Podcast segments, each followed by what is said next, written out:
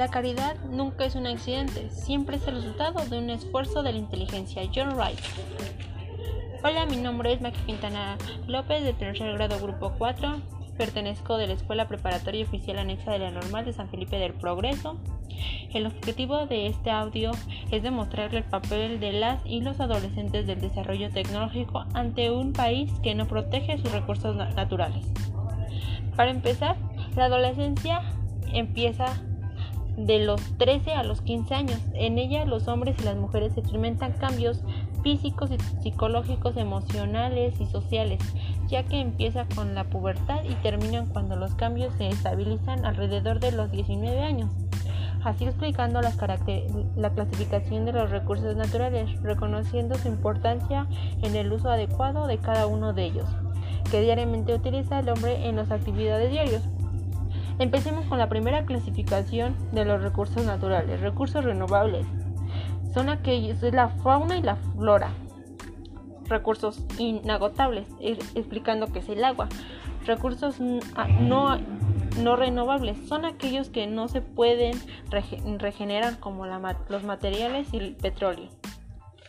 Así tomando en cuenta que el conocimiento científico y tecnológico es una de las principales riquezas de las sociedades contemporáneas en, un elemento indispensable para impulsar el desarrollo económico y social ya que la historia de la ciencia y tecnología en México incluye entre los antecedentes los años de la época prehispánica y periodo de Nueva España, que hace referencia al sistema de investigación, desarrollo e innovación, llevando adelante por el Estado las, las empresas y datos organismos nacionales e internacionales orientadas, nos hemos dado cuenta que en este sexenio se ha gastado más que los demás sexenios, anteriores, gastando en, en recursos no necesarios para recuperar los recursos naturales de nuestro país. Julia Carabres Lillo es una mujer del, lado de la ciencia con sus innovaciones en las, en las selvas chapas en el, sureste, en el sureste mexicano, haciendo que los recursos naturales no sean dañados. Así explicando que todos los recursos naturales son indispensables para la vida diaria de los ciudadanos.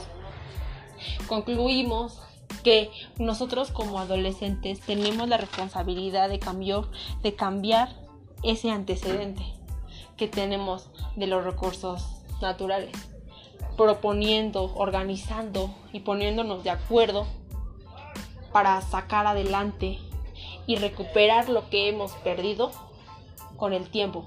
Ahí queda entre su conciencia de cada adolescente, ante, no solamente los adolescentes, sino todos los ciudadanos, si queremos poner un poquito más de ganas para poder recuperar nuestros recursos naturales que hemos perdido con, con todo lo que hemos desperdiciado al, al paso del tiempo. Gracias por escucharme. Espero les haya servido un poco la información que les proporcioné.